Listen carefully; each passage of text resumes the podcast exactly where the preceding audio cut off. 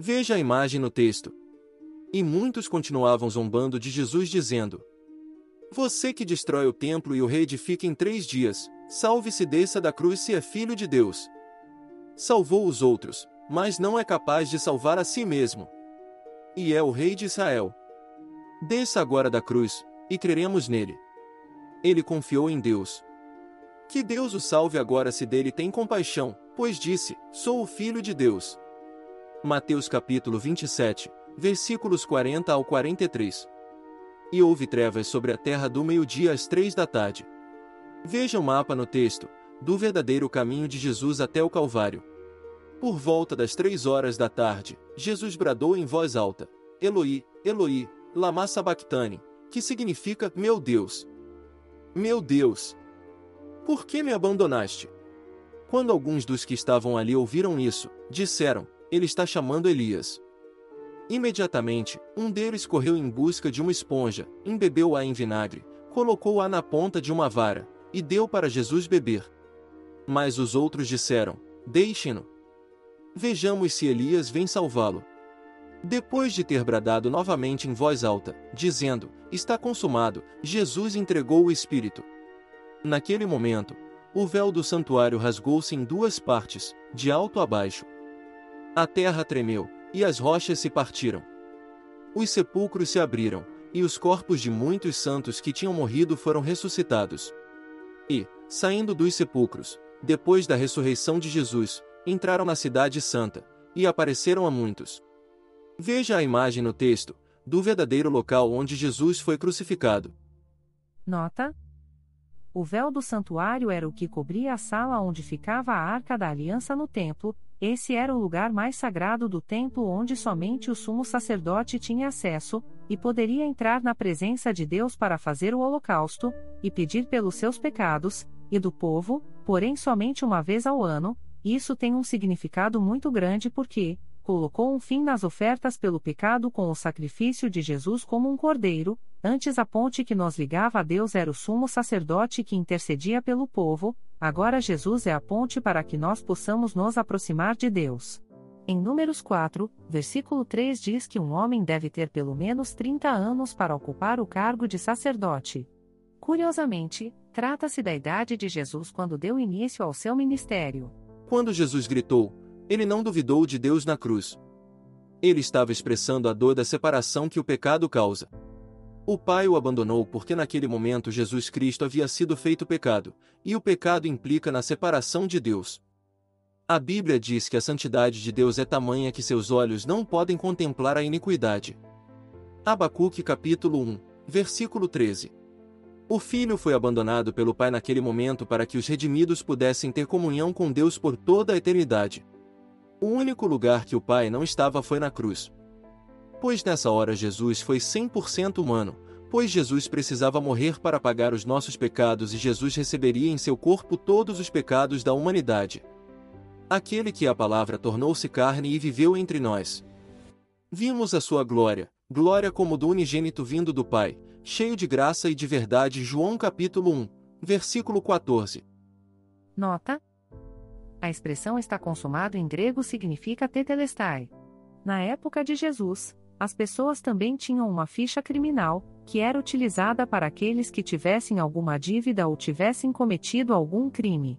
Quando a pessoa pagava sua dívida perante a justiça, o juiz riscava todas as acusações da ficha e escrevia no final tetelestai, que significa dívida paga.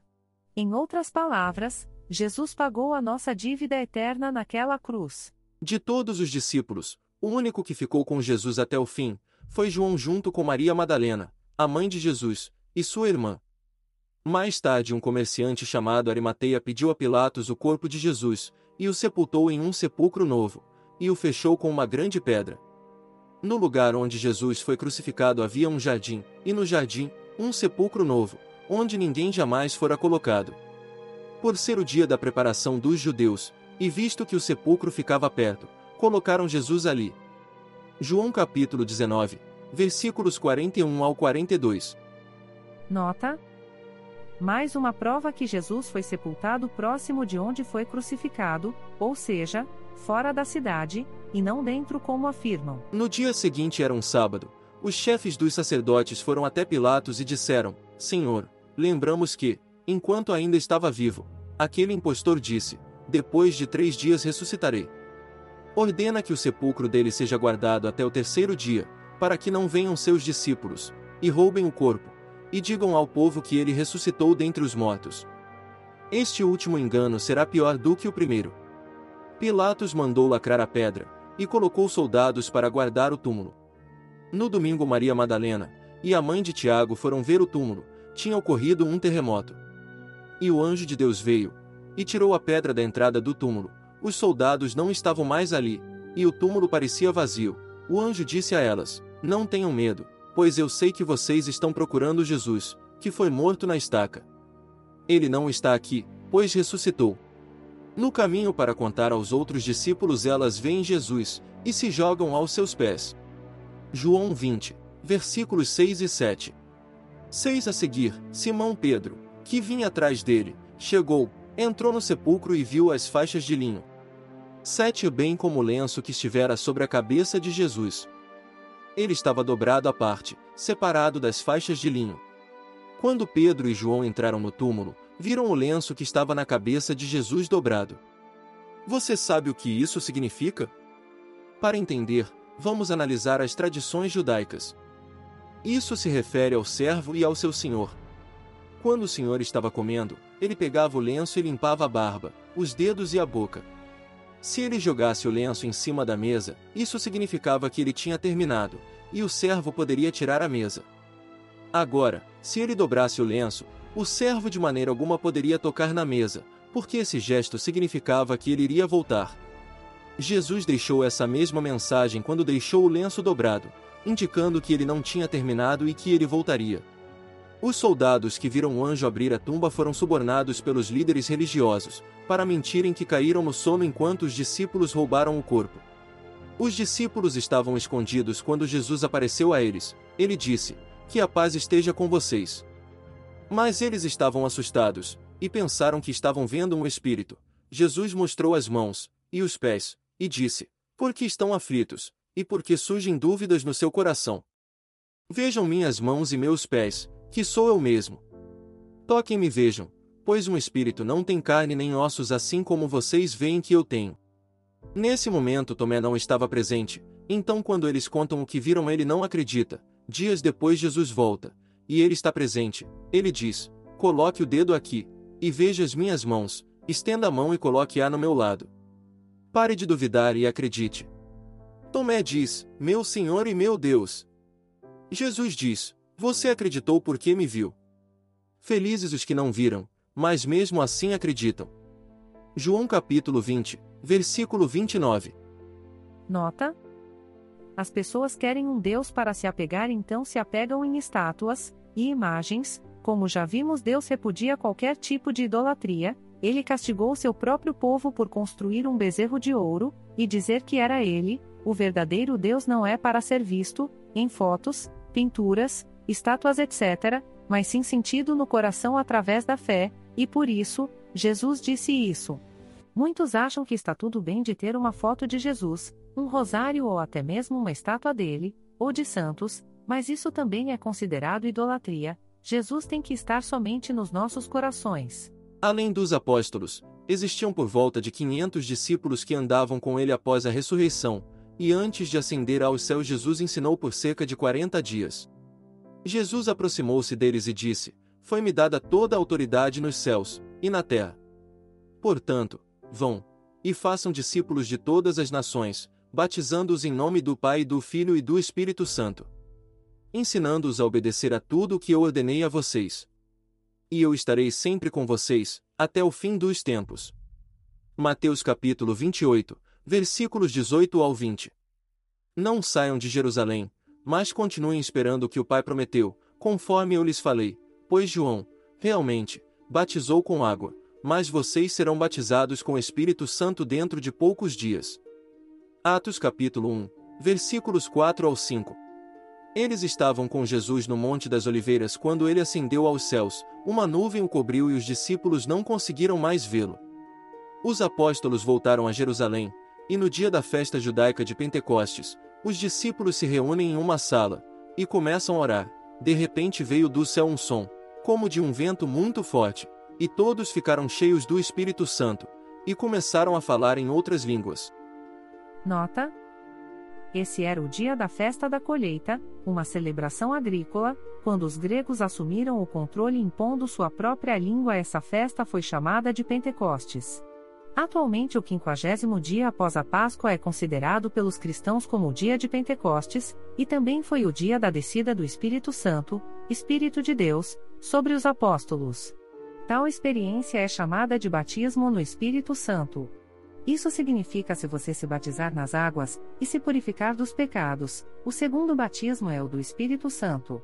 Georg Habermas lista 39 fontes antigas de Jesus, não bíblicas, das quais ele enumera mais de 100 fatos relatados sobre sua vida, ensino, crucificação e ressurreição. Também o ateu Gerd Ludimann, da Alemanha, diz a crucificação de Jesus é indiscutível. Como diz o historiador agnóstico Bart Ehrman, Jesus existiu você gostando ou não. Aqui estão alguns exemplos. Flávio Joséfo, historiador judeu que se tornou um aliado dos romanos, mencionou Jesus em suas obras, incluindo referências à sua ressurreição.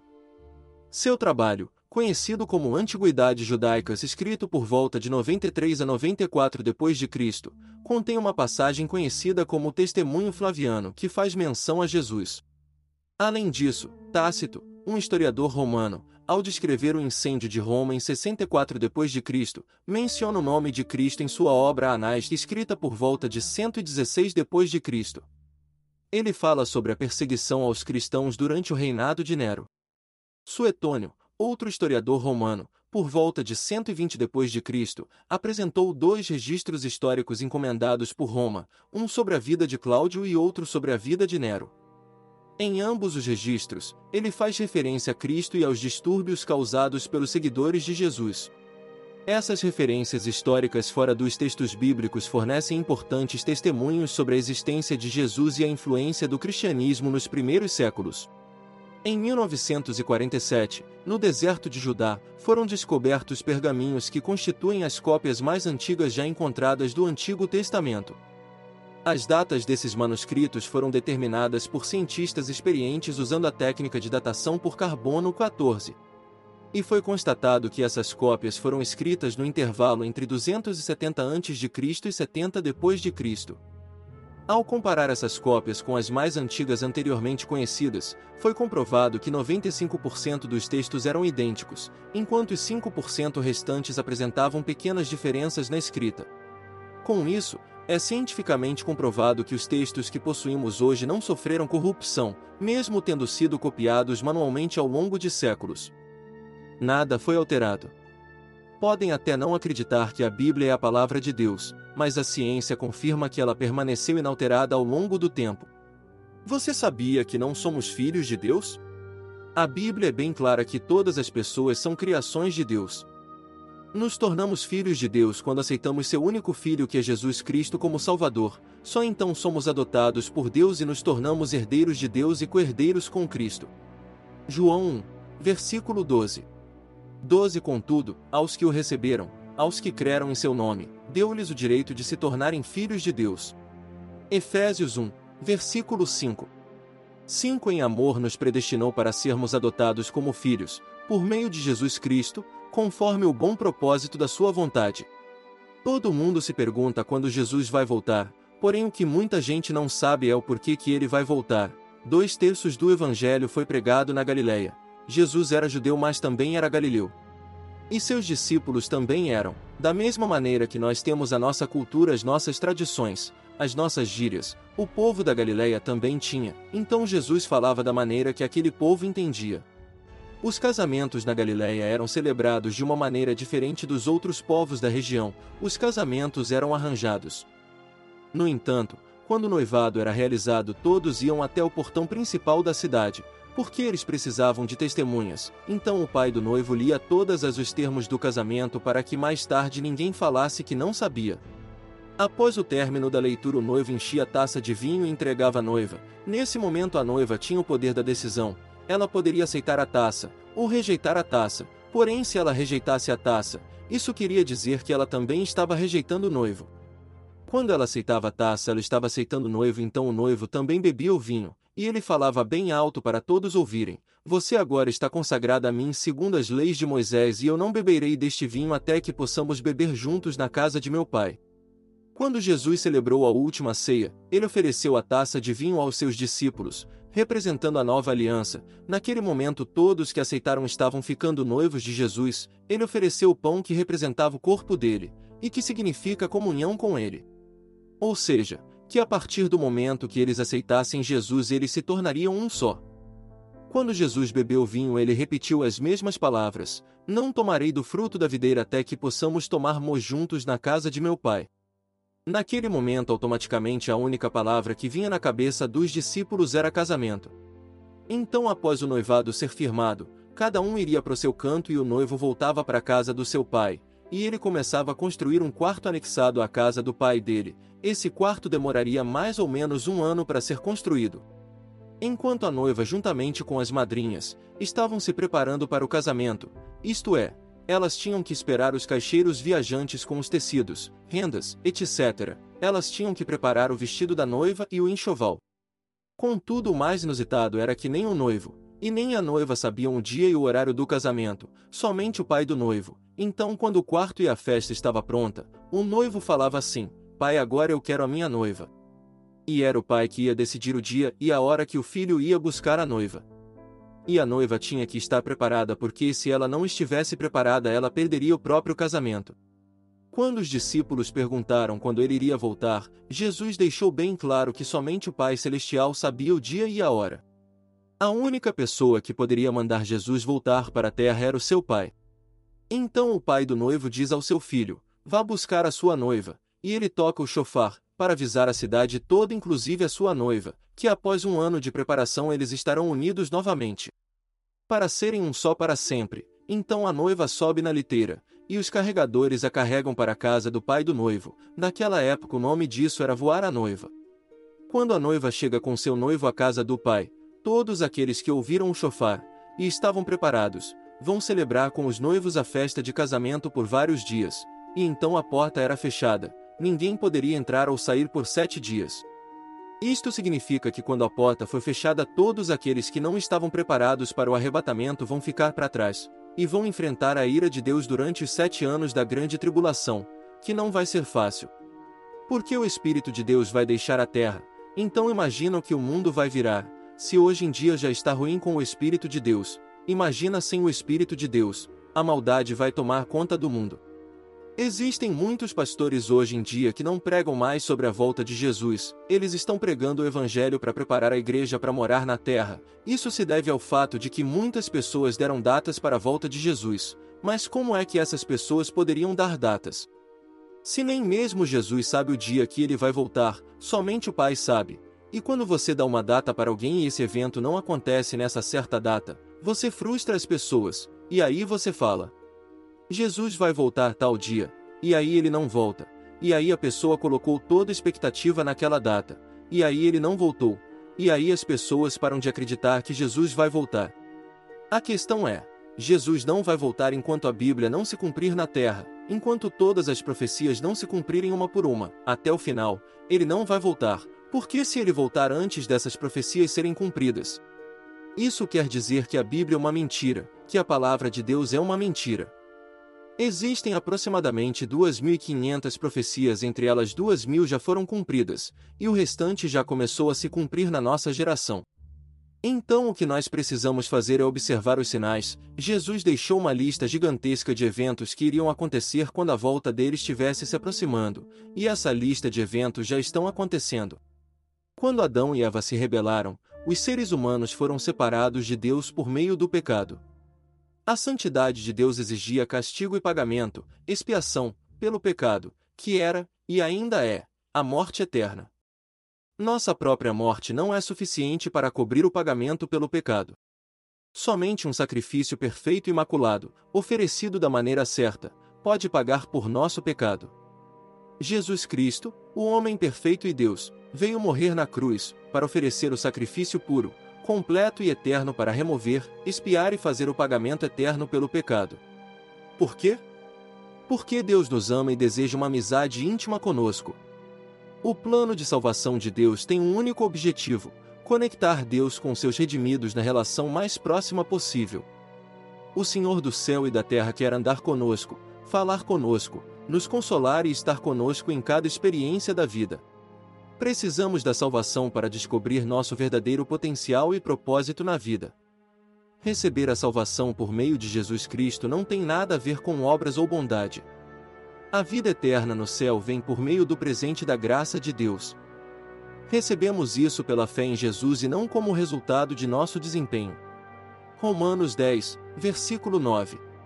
9. Se você confessar com a sua boca que Jesus é Senhor e crer em seu coração que Deus o ressuscitou dentre os mortos, será salvo. Hebreus 7, versículos 11 ao 28. Se fosse possível alcançar a perfeição por meio do sacerdócio levítico, visto que em sua vigência o povo recebeu a lei, por que haveria ainda necessidade de se levantar outro sacerdote, segundo a ordem de Melquisedeque e não de Arão? Certo é que, quando a mudança de sacerdócio, é necessário que haja mudança de lei. A ordenança anterior é revogada, porque era fraca e inútil, pois a lei não havia aperfeiçoado coisa alguma, sendo introduzida uma esperança superior, pela qual nos aproximamos de Deus. E isso não aconteceu sem juramento. Outros se tornaram sacerdotes sem qualquer juramento, mas ele se tornou sacerdote com juramento, quando Deus lhe disse: O Senhor jurou e não se arrependerá, tu és sacerdote para sempre. Jesus tornou-se, por isso mesmo, a garantia de uma aliança superior. Ora, daqueles sacerdotes há muitos, porque a morte os impede de continuar em seu ofício, mas, visto que vive para sempre, Jesus tem um sacerdócio permanente. Portanto, ele é capaz de salvar definitivamente aqueles que, por meio dele, se aproximam de Deus, pois vive sempre para interceder por ele.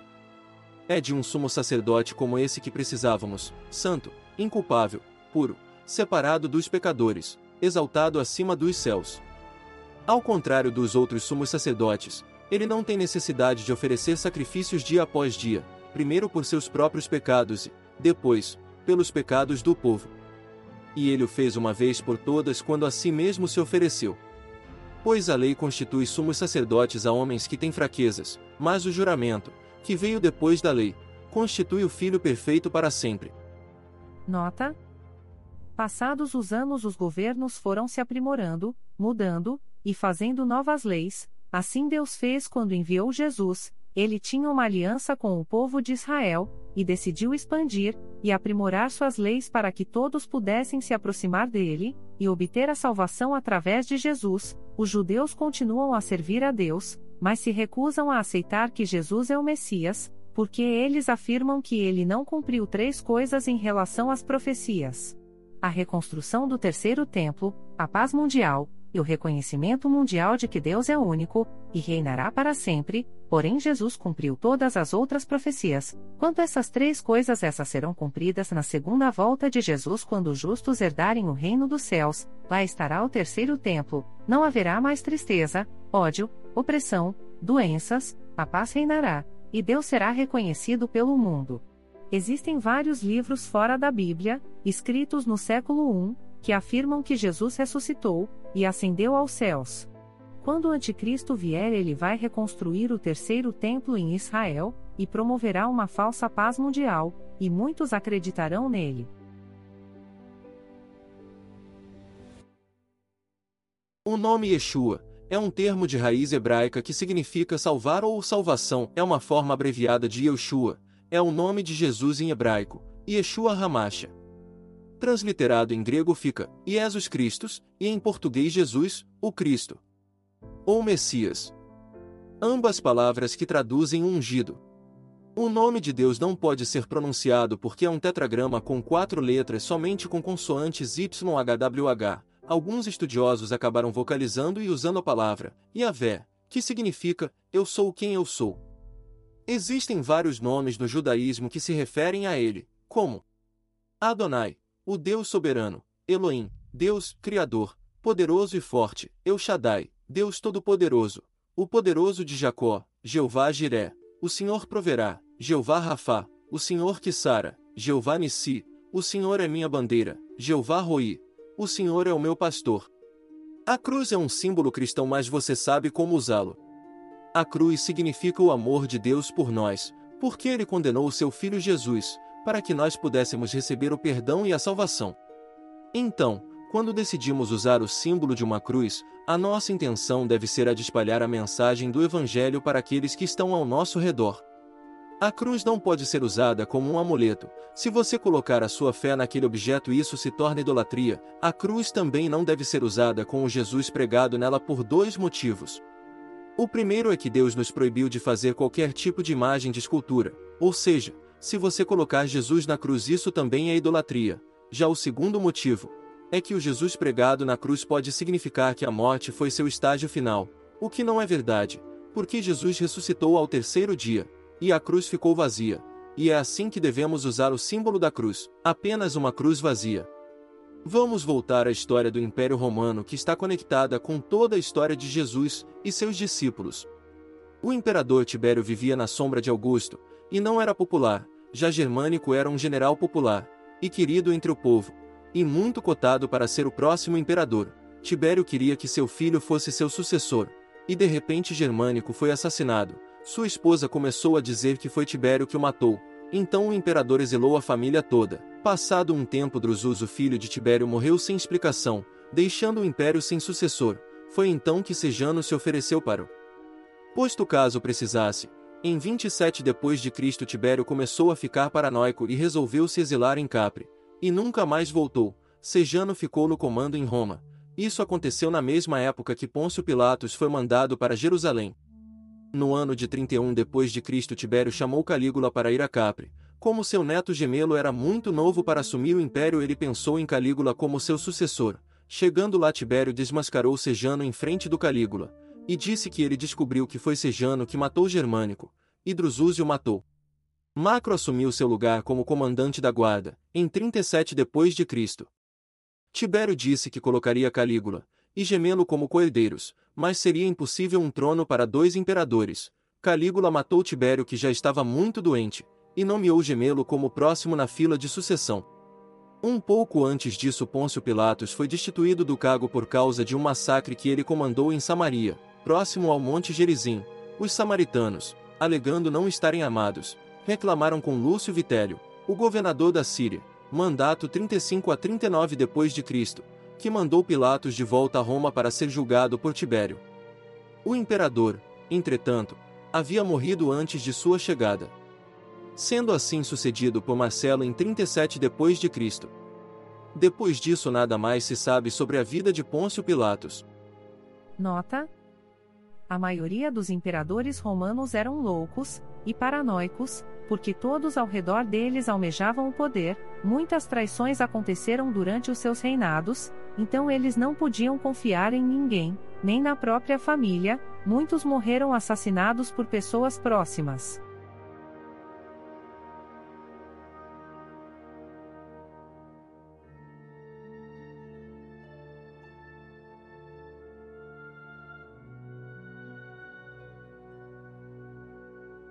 Em 37 depois de Cristo Calígula assumiu o poder, seu tio Cláudio apareceu, e Calígula pediu que ele fosse buscar suas irmãs, Agripina, que trouxe com ela seu filho Nero, Drusila, e Livila. Sete meses depois tudo estava indo bem, até que Calígula ficou doente. Ele ficou de cama por três meses. Os médicos disseram que não tinha mais jeito.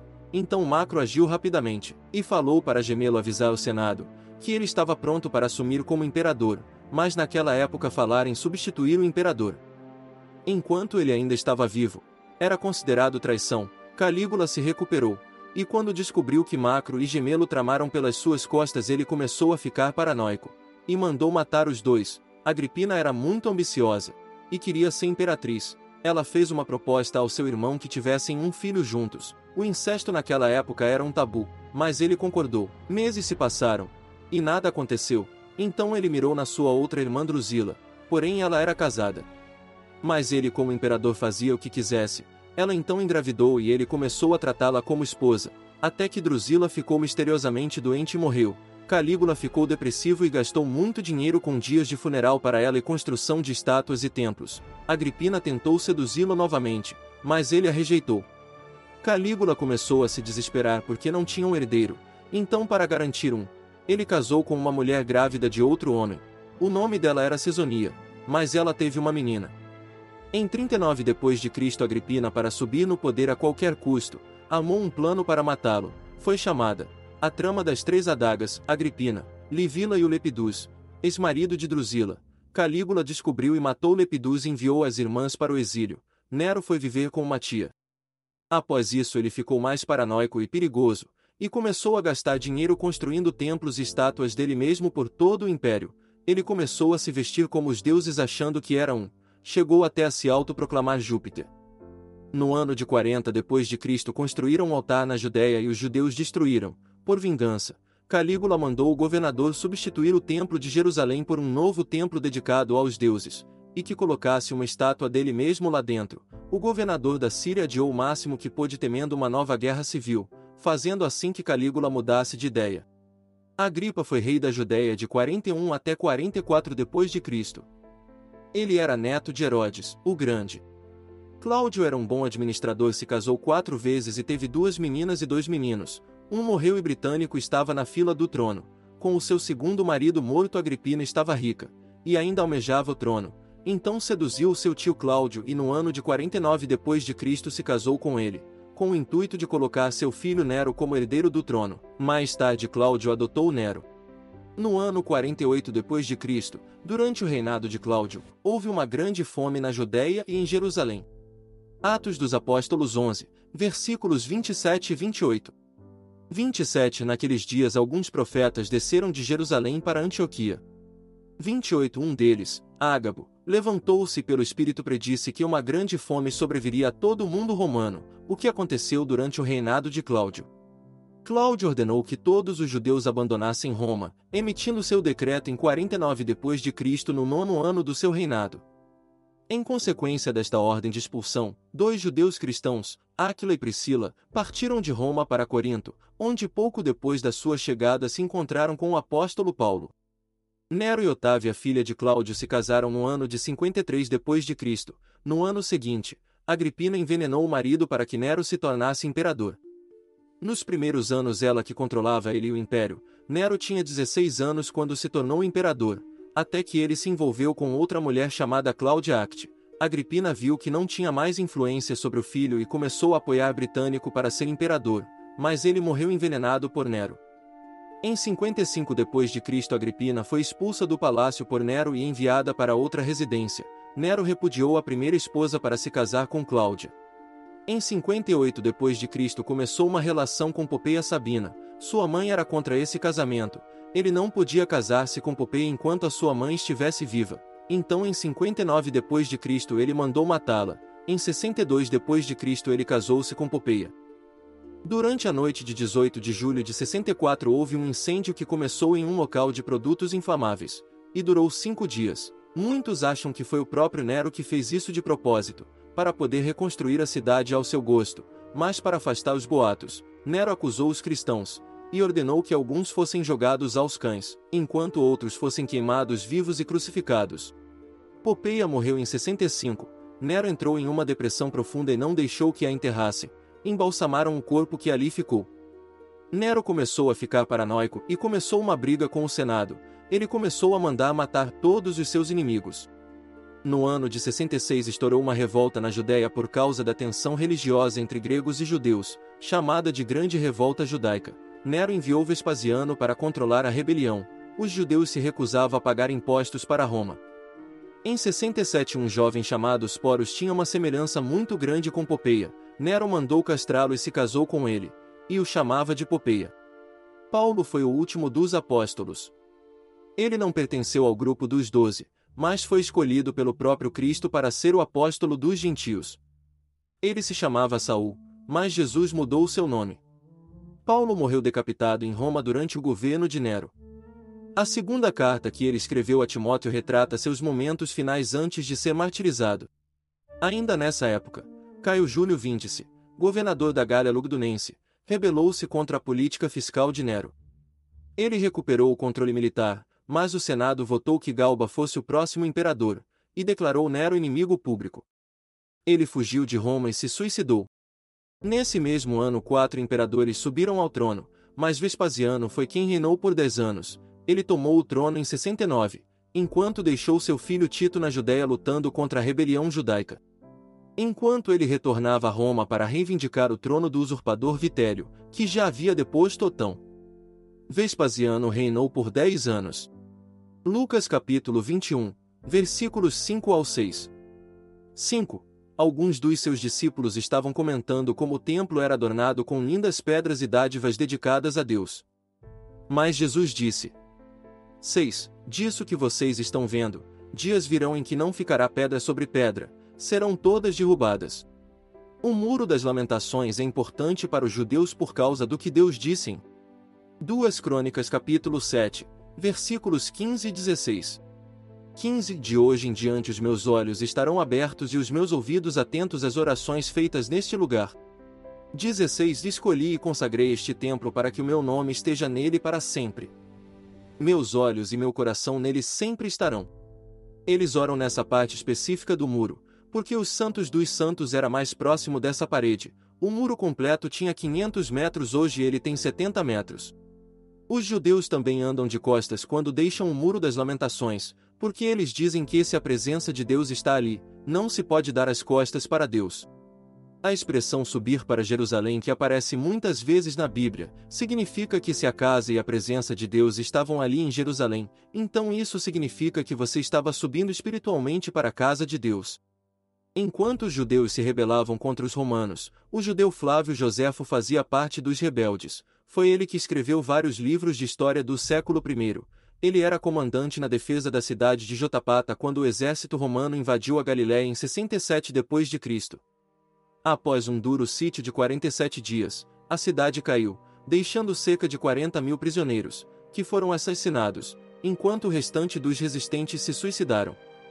Flávio Joséfo rendeu-se a Vespasiano, que o liberou a observar a sua inteligência. Tito rodeou Jerusalém no comando de três legiões, ele cortou os alimentos e a água da cidade, depois permitiu a entrada de alguns judeus para celebrar a Páscoa negando depois a saída. Após as tentativas de Joséfo de negociar uma rendição, os romanos rapidamente destroçaram as primeiras fases da muralha.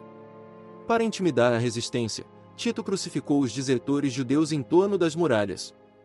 Os judeus estavam a ponto de se renderem por causa da fome e os romanos aproveitaram a fraqueza para invadir a cidade após quebrar a última fase da muralha. Em 70 depois de Cristo, os romanos penetraram na cidade, capturaram a fortaleza Antônia e iniciaram um assalto frontal sobre o templo. Os romanos incendiaram a cidade. O templo foi totalmente destruído e a cidade saqueada. Eles também removeram todas as pedras para raspar o ouro que derreteu e escorreu por entre elas exatamente como Jesus profetizou em Mateus capítulo 24, versículo 2. Segundo Joséfo, um milhão e cem mil pessoas foram assassinadas durante a guerra, a maioria eram judeus. Os tesouros do Templo de Jerusalém, incluindo a menorá e a mesa do pão da presença de Deus, que anteriormente só haviam sido vistas pelo sumo sacerdote do templo, foram desfilados pelas ruas de Roma durante a procissão triunfal de Tito juntamente com cerca de 700 prisioneiros judeus que foram desfilados em correntes. Recentemente foi encontrada a rua que subia da piscina de Siloé até o Monte do Templo, e durante as escavações na cidade de Davi foi encontrado cinzas. Elas estavam conservadas porque estavam dentro da terra e ainda estavam úmidas. Isso prova arqueologicamente que Jerusalém foi queimada, e prova mais uma vez que a Bíblia é a palavra de Deus. Após a destruição do segundo templo pelos romanos, os rebeldes zelotas fugiram de Jerusalém para Massada. Os romanos então construíram uma enorme rampa e destruíram a muralha. Os judeus decidiram cometer suicídio em massa para não serem capturados. Flávio Joséfo foi bem aceito, assumindo o nome romano de seu protetor Flávio Vespasiano, e recebido a cidadania romana. Ele era judeu e não se converteu ao cristianismo, porém ele relatou em um de seus livros, que Cristo ressuscitou ao terceiro dia. Em 79 depois de Cristo Tito sucedeu o seu pai como imperador de Roma. Nota: O que muitos não sabem é que todas as riquezas que foram roubadas do templo do Senhor foram usadas para a construção do anfiteatro Flávio, mais conhecido como Coliseu de Roma. Mais tarde, os imperadores que perseguiam os cristãos o jogaram aos leões, por diversão. Após alguns anos houve mais duas revoltas judaicas contra os romanos. A segunda foi quando os impostos que os judeus pagavam para o templo do Senhor que foi destruído, foi parar na mão dos romanos, destinado ao templo de Júpiter nos anos de 115 a 117, e a terceira revolta foi após a viagem do imperador Adriano, entre os anos 130 e 131. Entre seus planos estava a reconstrução de Jerusalém como uma cidade helenística, difusão da cultura da Grécia Antiga, e onde, sobre o monte do templo, seria erguido o santuário dedicado a Júpiter Capitolino. Em 135 o imperador Adriano mudou o nome da Judéia para Síria Palestina, que significa terra dos filisteus, aqueles que viviam em guerras com os judeus desde a época dos juízes. E Jerusalém foi renomeada para Éria Capitolina. E os judeus foram proibidos de entrar nela. Adriano ergueu um templo para a deusa Vênus, Afrodite, dentro da cidade de Jerusalém, no mesmo local onde anos depois a mãe do imperador Constantino alegou que Jesus foi crucificado e então ele construiu o Santo Sepulcro. O imperador romano Aureliano conseguiu estabelecer o culto do Sol Invictus como uma religião oficial, ao lado dos cultos romanos tradicionais. Aureliano também construiu um novo templo para o Sol, que foi dedicado a ele em 25 de dezembro de 274 d.C., e elevou o número total de templos para o deus, em Roma para, pelo menos, quatro. Ele também instituiu jogos em homenagem ao deus Sol, realizados a cada quatro anos a partir de 274 d.C. Muitos anos depois surgiu o imperador Constantino, ele estava em constantes guerras. Ele dizia que era protegido pelo deus Hércules e mais tarde pelo deus Sol Invicto, Tammuz, que era celebrado todo dia 25 de dezembro. Ele estava indo para a batalha contra Magencio em 312, quando disse ter tido um sonho onde viu uma cruz e nela estava escrita: Com esse sinal vencerás. No outro dia ele mandou que pintassem uma cruz nos escudos dos soldados e conseguiu uma vitória esmagadora sobre o inimigo. Naquela época, graças aos discípulos de Jesus que espalharam a palavra do Senhor, o cristianismo estava dominando por todos os lugares, inclusive entre os nobres da corte de Roma. Ele percebeu que quanto mais os cristãos eram perseguidos e mortos, mais seguidores surgiam. Como já dizia o velho ditado: Se não pode com os seus inimigos, junte-se a eles. O imperador viu no cristianismo uma forma de dar estabilidade ao seu império. Obter vantagens e lucros com seu apoio era mais vantajoso que causar uma guerra contra os cristãos como fez seus antecessores. Ele disse que sua vitória era por conta da inspiração da divindade, porém ele não abandonou o seu Deus Sol, ele manteve o símbolo em suas moedas até 315. Somente em 317 que ele começou aos poucos a adotar símbolos cristãos, foi quando foi até a Terra Santa e mandou substituir o templo de Afrodite, Vênus pelo Santo Sepulcro, Porém, até os dias de hoje ele tem símbolos do sol, no chão, nas paredes e no teto. Não somente lá como em todas as igrejas católicas romanas que foram construídas tinham, e ainda tem, o símbolo do Deus Sol. As roupas e acessórios do Papa e dos padres também têm os símbolos. Ele também construiu igrejas por todos os lugares de Israel onde houve algum fato histórico sobre Jesus ou seus discípulos. Em 321 ele promulgou a lei que o domingo seria o dia do Senhor e não mais o sábado como Deus disse na Bíblia, porque o domingo era o dia do Deus Sol, das Solis, em latim. Os imperadores implantaram o Sol Invictus em seu sistema monetário oficial, com várias legendas, apenas algumas tinham o nome Invictus, como a legenda Soli Invicto Comiti, e Invictus Constantinus, reivindicando o Sol Invicto, como companheiro do imperador, usado com frequência por Constantino. Suas moedas oficiais continuaram a ter imagens do Sol até o ano de 325 e 326 d.C. Quando o cristianismo e o paganismo se fundiram, as pessoas trouxeram suas estátuas dos deuses romanos e começaram a renomeá-las como os apóstolos de Jesus. No dia 25 de dezembro de 274, o imperador Aureliano tinha tornado oficial o culto ao deus do Sol, das Natalis Solis Invictio aniversário do Sol Invicto. Após Constantino as pessoas começaram a clamar que Jesus era o Sol Invicto e então nasceu o Natal.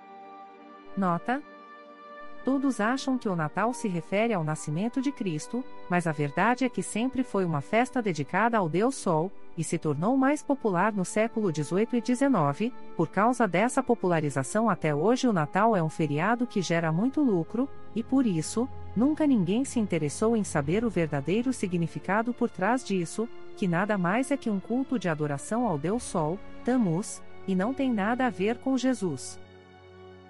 Segunda Crônicas capítulo 34, versículo 7.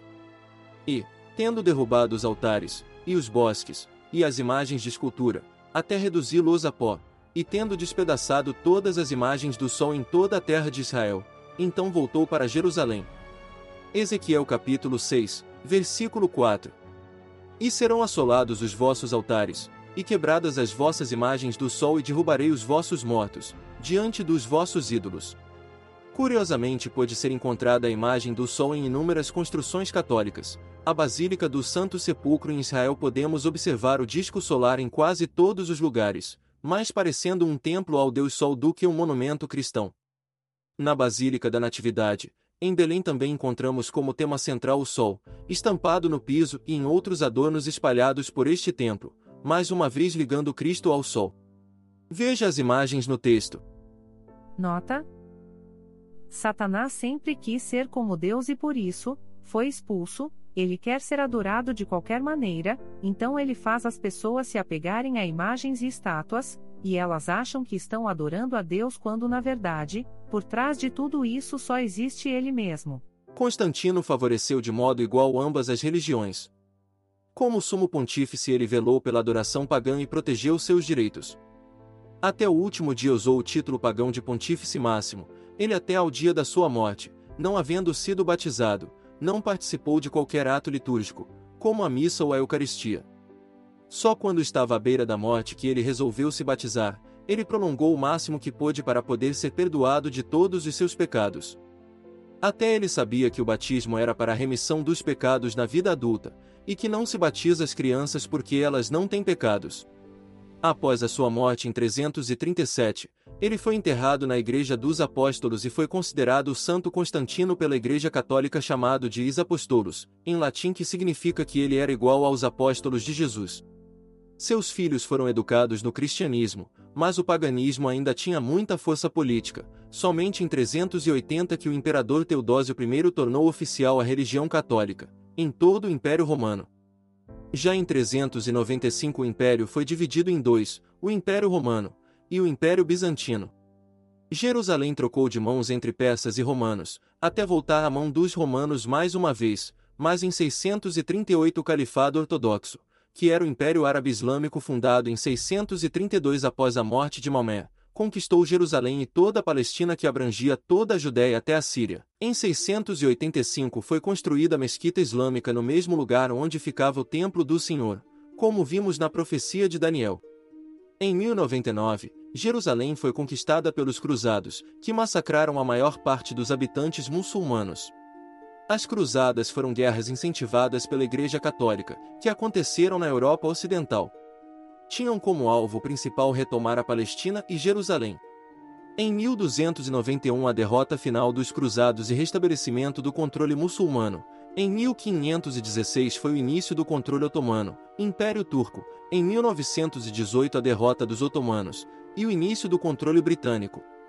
Após o final da Primeira Guerra Mundial, a administração civil britânica na Palestina operou de 1920 a 1948. Em 1922 os judeus ganharam seus direitos para voltar à sua terra, como dito na profecia de Daniel. Porém, os árabes achavam que eles eram os donos daquela terra, na verdade, até hoje eles acham isso, e é por conta disso que os conflitos de Israel com a Palestina nunca têm fim, e eles iniciaram uma revolta e mais tarde, uma guerra civil que acabou em 1948 e no ano seguinte foi feita a divisão entre a Jordânia, Palestina e Israel, pelas Nações Unidas, e enfim Israel se tornou uma nação. Durante a Segunda Guerra Mundial em 1941, os judeus sofreram nas mãos dos nazistas, a maioria deles moravam espalhados pela Europa depois que foram expulsos de suas terras. Adolf Hitler promoveu assassinatos em massa, para promover uma limpeza étnica. Dos 9 milhões de judeus que residiam na Europa antes do Holocausto, 6 milhões foram mortos, incluindo mulheres e crianças. Entre as principais vítimas não judias do genocídio estavam ciganos, poloneses, comunistas, homossexuais, prisioneiros de guerra, soviéticos, testemunhas de Jeová e deficientes físicos e mentais. Tudo isso ocorreu simplesmente por causa de ódio e racismo, mais conhecido como antissemitismo que é o preconceito, hostilidade ou discriminação contra judeus. No ano de 1967 foi cumprida a segunda parte da profecia de Daniel com a Guerra dos Seis Dias que envolveu Síria, Egito, Jordânia, Iraque apoiados pelo Kuwait, Arábia Saudita, Argélia e Sudão. Deus deu a vitória para o povo de Israel obrigando a todos a reconhecer Israel como um país. Contrariados, os árabes tiveram que reconhecer, mas até hoje não aceitam a decisão. Depois desse período houve mais três guerras em Israel, Yom Kippur em 1973, e duas guerras contra o Líbano em 1982 e 2006. Em 6 de dezembro de 2017, o presidente dos Estados Unidos, Donald Trump, reconheceu Jerusalém como a capital de Israel. Durante a sua longa história de mais de 5 mil anos, Jerusalém foi destruída pelo menos duas vezes, sitiada 23 vezes, atacada 52 vezes, capturada e recapturada outras 44 vezes,